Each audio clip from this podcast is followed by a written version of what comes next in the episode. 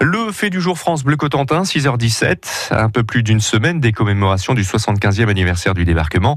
Les lieux emblématiques du département se préparent, comme à Sainte-Mère-Église, sur la côte Est, première commune manchoise, libérée en 1944. Pierre Coquelin, c'est la veillée d'armes pour les commerçants.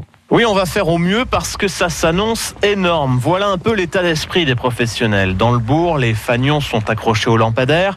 On retient son souffle avant le tourbillon populaire.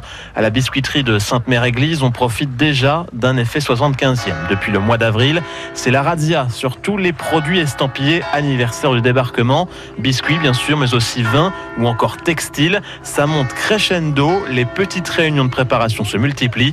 François Le Campion est le responsable de la biscuiterie. Il y a un petit peu de, stress et d'appréhension euh, pour les plannings, pour euh, planifier un peu tout ça, organiser, euh, avoir assez de stocks, de produits pour répondre à la clientèle. Pour renouveler ses stocks, la biscuiterie a même dû quasiment doubler ses équipes de production.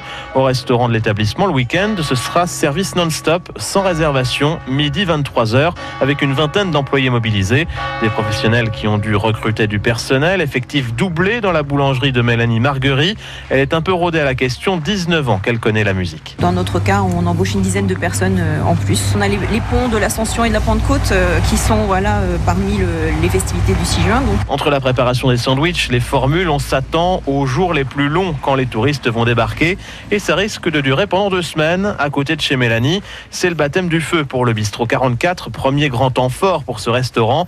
D'habitude, Christian Housset et son équipe sont quatre à assurer entre les fourneaux et le service. Là, ils seront une petite quinzaine. Pour trouver du monde sur cinq jours, compliqué.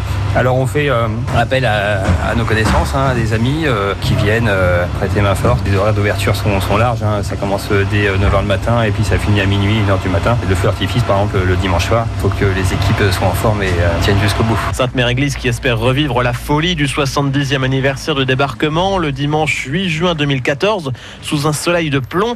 La petite commune manchoise de 2500 habitants avait accueilli plus de 120 000 personnes, dont 80 000 réunies pour les parachutistes sur les marais de la Fière. Sainte-Mère-Église qui se prépare pour le 75e anniversaire du débarquement, c'est le fait du jour à retrouver sur francebleu.fr.